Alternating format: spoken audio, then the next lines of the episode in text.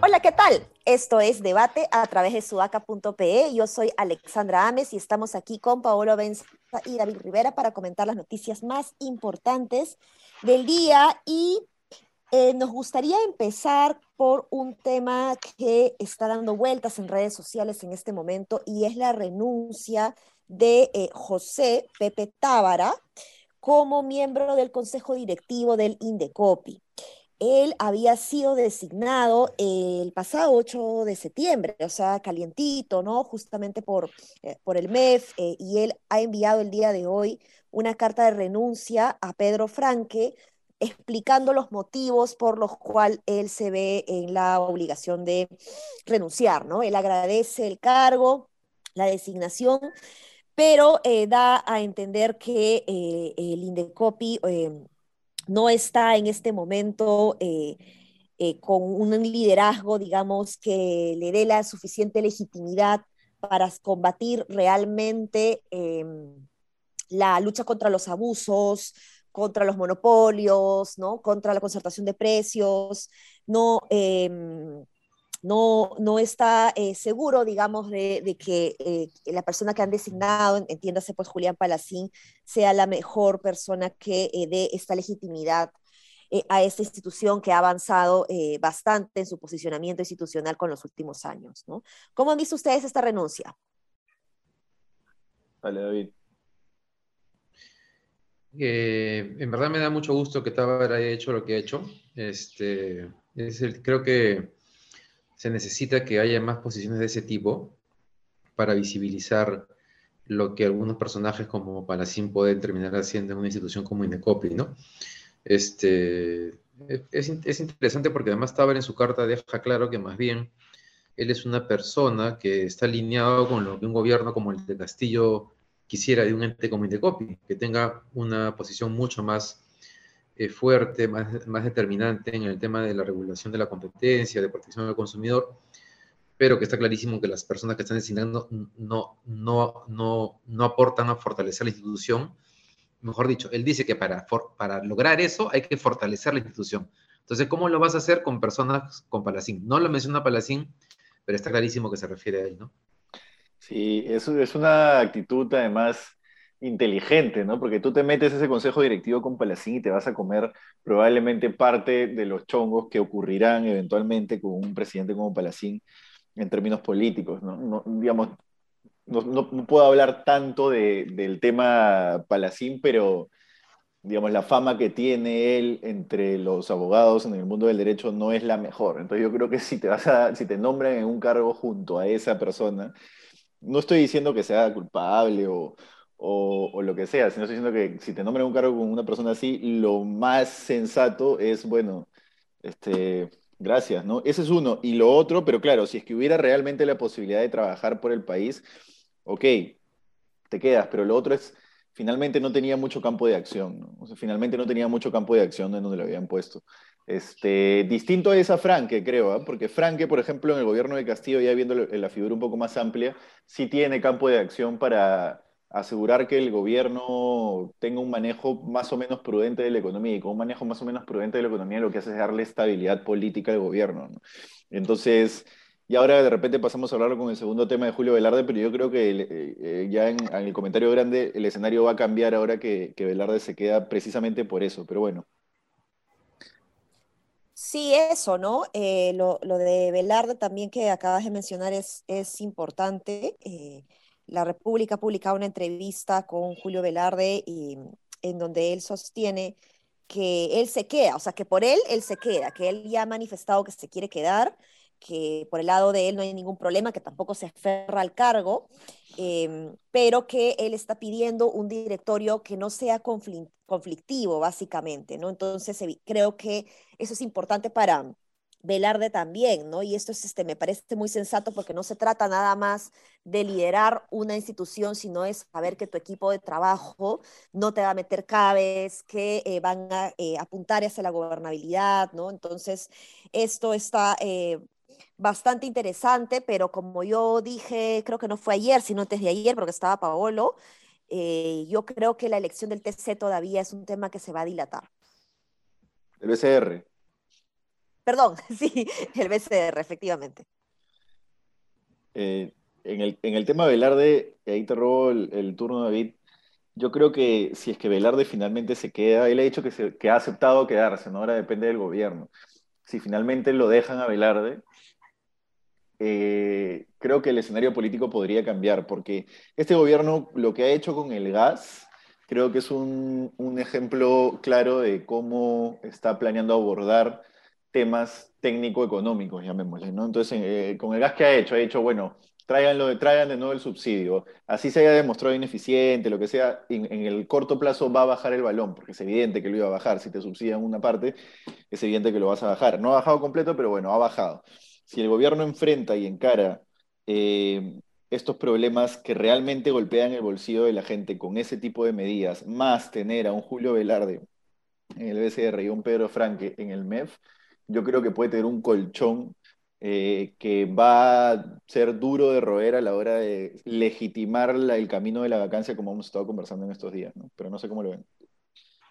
Sí, ahora Velarde le está poniendo al Ejecutivo una eh, contra la pared, ¿no? Porque en las últimas semanas eh, lo que se decía, sin confirmación, este, digamos, tal cual, era que Velarde se quedaba así, o dependiendo de los directores que nombrase el Ejecutivo. Y hoy lo que ha dicho no solamente es que se queda, sino que se queda y que cuando ha conversado con Castillo no le no le ha propuesto nombres, eh, eh, solamente le dijo que sería bueno no tener un directorio conflictivo. Este, y luego ha dicho que con Frank han visto perfiles para que sean técnicos. Eh, y dicho, de, dicho sea de paso, también le mandó el mensaje al Congreso. Les ha dicho al Congreso que sus propuestas también sean técnicas, ¿no? Mm. Entonces, creo que para el Ejecutivo le va a ser un poco difícil, si es que, no, si es que decide no nombrar a Velarde, cómo argumentar que no sea él considerando que se le ofreció, que él aceptó y que, en teoría, ¿no? Pues, eh, confiando en la palabra de Velarde, no le está pidiendo nombres, le está pidiendo gente con la que pueda trabajar. Bueno, bueno, ahí un, cachito, un cachito, David, tampoco que Velarde, pues, técnicos, ha, ha, estado con Rafael Rey y Pepe Klimper, ¿no? Entonces... Pero justamente por eso, tal vez, le está pidiendo al Congreso y al Ejecutivo que no volvamos a hacer eso que me parece que además, después de lo que ha pasado, no deberíamos permitir que eso pase. No, no, lo, vi, no, lo, vi, no lo vi quejarse de que no eran técnicos Rafael Rey y Pepe Klimper. No, no, yo sé, yo sé, pero tal vez ahora sí le preocupa y sobre todo porque, por ejemplo, en los boceados estaba Roque Benavides y Roque Benavides está eh. formando un partido político. Entonces, ¿cómo se, cómo, ¿cómo se, o sea, no puede ser pues que alguien que es el líder de un partido político sea miembro del directorio del BCR? O sea, eso no tiene ningún, Ningún sentido, ¿no? Este, pero bueno, puede ser que, que, Velarde esté jugando también, ¿no? Como dices, que efectivamente este, no le interese que no sean técnicos y que simplemente esté diciendo algo para la tribuna. Sí, pero ahí eh, lo que dice es Paolo respecto a, mm, a que si que, que, por qué ese, que por qué Julio Velarde no estaba, o sea, estaba cómodo, digamos, con, con Rafael Rey, digamos. Eh, ahí la, la idea es, es, ser consciente también de que si mientras no te bloquee, digamos, por lo menos, ¿no? Que no te bloquee. Entonces creo que la, la, lo importante es eso, por eso hablo de la palabra conflictivo, que creo que es importante, ¿no? Sí, lo he usado por algo, ¿no? Habría que averiguar por qué. Sí. Creo que sí, no es gratis, sino que hay, hay algo que, que, que, valdría la pena saber qué cosa es. Uh -huh. Sí. Bien. Oh, dale, dale. No, un, un cachito, ¿no? Que Velarde yo creo que sí ha demostrado. Velarde ha trabajado, pues, este, creo que fue con Joy Guay, ahorita se me acaba de ir el, el nombre del gobierno. Entonces es una persona que tiene una tendencia ideológica clara, pero ha demostrado que sus políticas públicas no necesariamente se dejan guiar. Su, su, su manejo de política monetaria, básicamente, no necesariamente se deja guiar por llamémosle un neoliberalismo pues descarnado, un, etcétera, ¿no? Él es una persona que es bastante práctica. Es así, esto tiene que hacerse, tal. Por ejemplo, facilitó el retiro de fondos de las AFPs después que el Congreso lo, aprobó, ¿no? Le dio la liquidez que necesitaban dijo, ya, retiren, pues, ¿no? Yo estoy seguro que él pensaba que no era la mejor solución.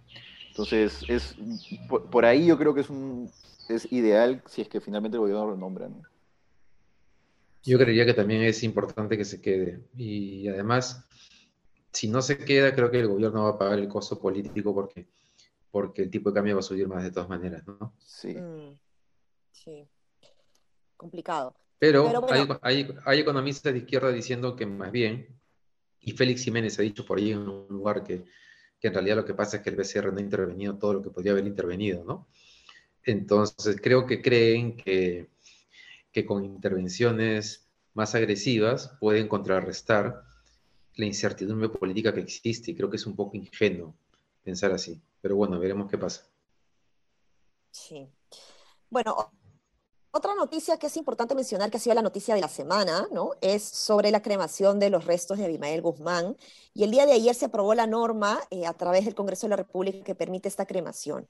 Llama la atención que em, Perú Libre ha votado en contra de esta situación, ¿no? En realidad han habido 40 votos en contra, o sea, no solamente es exclusivo Perú Libre, pero algo que conversábamos ayer con David es que... Eh, eh, em, es preocupante realmente la poca capacidad eh, política, de comunicación política, que tiene Perú Libre para deslindar de este tema, que lo único que hace es em, eh, sacarlos del juego, digamos, o sea, elevar las preocupaciones, desconectarse, digamos, con, un partido así. Entonces, realmente que voten en contra a mí me da mucha cólera. No sé cómo han visto ustedes esto. Hay una persona cercana. dale, David, dale, David. Dale, Pablo. Voy, voy. Dale, Pablo, que tú no subiste ayer. Un, colega, un colega me decía la vez pasada que se notaba clarísimo que Bellido, Maraví y toda la gente que rodea eh, al gobierno de Castillo tienen una nostalgia senderista, ¿no? Que, que, les cuesta, y como dice Ale, les cuesta, ¿no? Eh, no les debería costar tanto, no les debería costar tanto. Cerrón ha salido hoy día con un argumento todo, o sea, un argumento no tonto, pero digamos, un argumento meramente eh, normativo, formal, digamos, para, para, la votación en contra. En fin, yo creo que, ¿qué ganan, no? O sea, ¿qué ganan votando en contra? ¿Por qué, por qué no salen y deslinden? ¿Acaso realmente eh, existe esa nostalgia porque si no, no lo sé explicar de otra manera, ¿no? No, no, no, lo sé explicar de otra manera, en términos políticos me refiero, comunicacionales, porque ya hablé cuáles son los matices, pero Castillo estoy seguro que no es de Movadef, ha tenido contactos nada más, y por qué ha tenido esos contactos, eh, eh, pero digamos, ¿por qué el Maraví, por qué Bellido, por qué a los peruliberistas en el Congreso les cuesta tanto? No, no me queda más que esa opción, ¿no? No, pero no es que, eh, o sea, les cuesta por lo que tú has dicho al inicio, o sea, no es un tema de comunicación, es que tienen, tienen este, una especie de, no sé si admiración, pero simpatía con lo que hizo Sendero Luminoso, ¿no? Por lo menos algunos de ellos. Hay, hay, personas independientes que han argumentado por qué era, era mejor eh, que el Congreso aprobase una ley a que el Ejecutivo aprobase un decreto supremo.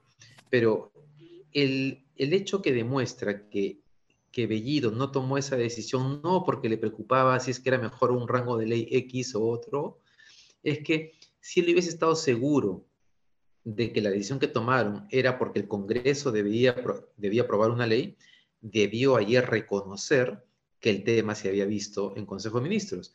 Hoy día ha quedado clarísimo que sí se vio. Hoy día en la mañana Ciro Gálvez ha dado una entrevista en un canal que yo no sabía que existía, RCR, no sé si será el de Belmont, renovado, pero Ciro Galvez agarra y lo cuenta todo.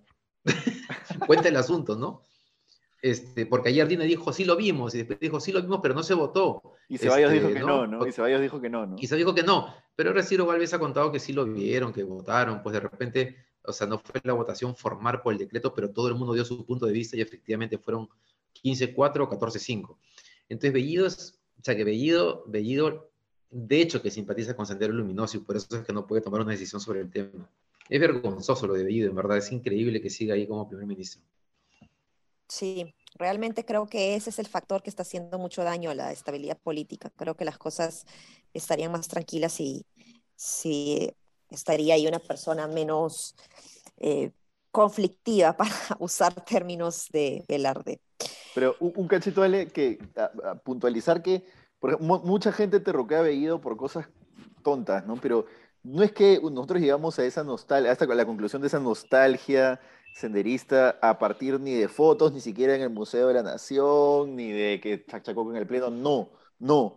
Nada de eso tiene que ver, pero hay algo cuando ves las comunicaciones del gobierno, del Ejecutivo y de la bancada de Perú Libre que dices, no se puede explicar de otra manera que no sea por esa nostalgia por Sendero. Algo hay ahí, ¿no? Sí, sí, sí, sí, de acuerdo. Bueno, pasamos a otros temas. Y si que, que, Juan París es el nuevo miembro de, del directorio, no solamente para ir en línea con estas cosas, ¿no? Con lo que hemos hablado de Palacín también, que eh, Juan París, miembro ahora del directorio de Petroperú, ¿no? Qué miedo. Mm. Ah, qué miedo. Bueno, Juan, este, bueno, Petroperú está prácticamente en quiebra, ¿no? Está gastando mucho más de lo que... No, no, no, no, no en quiebra, no. Y ya, bueno, sí, vamos a conversar sobre eso otro día. Creo que te refieres a lo que pasó con la Contraloría hace poquito, su denuncia. No, no, no, no, me refería a la poca productividad que tienen y que terminan invirtiendo más de lo que reciben, ¿no? Entonces eso no es un negocio, ¿no? Pero bueno, pasemos a temas más alegres y mm, ahí nos han pasado unos oyentes, eh, nos han pasado un, un artículo eh, de Isabel Miro Quesada, yo la verdad no la conocía, no, no suelo leer cosas, pero está bien entretenido, yo me he reído, está bien escrito, me parece. Hay varias cosas que me dan mucha risa, ¿no? Entre ellas habla, el, el artículo se llama Por memoria y cojudignidad, ¿no? y en una eh, y va haciendo un análisis de los diferentes tipos de cojudignos que hay. Análisis es mucho llamarle. bueno, sí. Sí, análisis. Yo, yo, yo, yo primera vez que leo que en cosas hacen análisis. Escucha. bueno, ya. Pero está bien. Es una descripción, digamos, de los diferentes tipos de cojudignos que hay, digamos. Y hay una de ellos que ella sostiene que, aún sabiendo que iba a ser mal económicamente el, eh, eh, el, un gobierno de Castillo votaron por él porque ah, viven de su trabajo, ¿no? Ella hace una, una dice como que la, esa gente que vive de su trabajo, esa gente realmente que vive su trabajo, qué mal. Bueno, y entre ellos está nuestro querido amigo David Rivera, pues por eso estamos hablando de esto. Eh, lo ha etiquetado como el Pokémon social confuso. Este,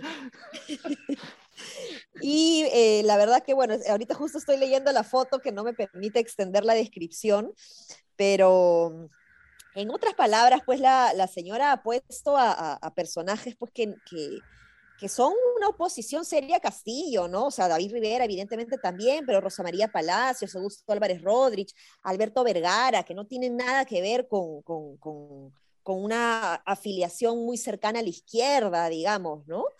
Eh, en fin, ¿qué comentarios, David, por favor? Pero espera, David, espera. Leo, Leo, para que, para, poner el contexto a, los oyentes, ¿no? Creyó que se venía un nuevo humanismo, pero terminó por las patas del caballo de Castillo. Perdió la brújula al pensar que Castillo sería el nuevo Gregorio Santos de Verónica Mendoza, su verdadera candidata. Grande, fue, su, grande fue su sorpresa al ver que Cerrón cumple con lo que prometió en campaña. Y grande debe ser la sorpresa de constatar cómo Verónica lo defiende desde su, desde su supuesta moderación. Piña. Que hable el aludido. Dale, David. Eh, no, primero que no voté por Castillo, pero bueno, todo el mundo asume que si, que si, te, si piensas que el fujimorismo es dañino, entonces votaste por el opuesto. Este, no voté por Castillo y no estoy sorprendido de nada, la verdad. Estoy, me parece que estamos en el escenario que era uno de los escenarios posibles, ¿no?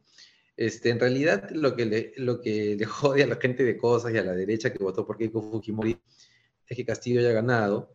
Este, y claro, los que no votamos por Keiko, entonces no podemos ser oposición porque no tuvimos una posición que es la que ellos querían, ¿no? Entonces, Marcos y Fuentes, Augusto de Rodríguez, Vergara está que hablan, o sea, todos están hablando del, del, desastre de este gobierno, pero somos unos ingenuos horribles que nos han sorprendido, nos hemos dejado engañar por ser robo. Este, eso, ¿qué más le voy a decir? Yo me sentí orgulloso de estar allí en esa lista. estoy, orgulloso de ser, estoy orgulloso de ser un cojudigno. Antes me sentí orgulloso de ser caviar, ahora me siento orgulloso de ser un cojudigno. Perfecto. Está bien. Bueno, aplaudo, aplaudo. En fin, eh, y con eso nos quedamos, ¿no? Bueno, no, no, nos ha dado ya tiempo para hablar de las otras aprobaciones que se ha dado en el Congreso. Al final no prosperó la mm, eliminación de este, este pedido, este intento de, mm, de eliminar el voto universal, ¿no? Este, este, retroceso en la reforma política. pero sí eh, ha regulado la interpretación de la cuestión de confianza, pero seguramente ya hablaremos de eso la próxima semana con más calma. Un abrazo. Dime.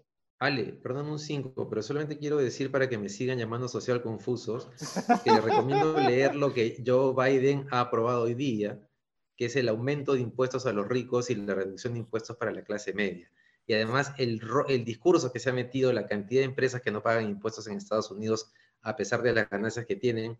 En fin, es bien importante porque seguramente en el Perú va a pasar algo de esto, va a haber una propuesta ¿no? de, de reforma tributaria, y los que no son social confusos van a salir a decir que ellos... Este, están en el camino correcto, pero creo que Joe Biden más o menos muestra por dónde está yendo el mundo ahora. Ya, claro, pero hablemos de eso, hablemos de eso eh, para empaparnos con datos, porque en Estados Unidos hay miles de ricos, en Perú hay tres gatos, ¿no? Entonces, este, hablemos de eso lunes.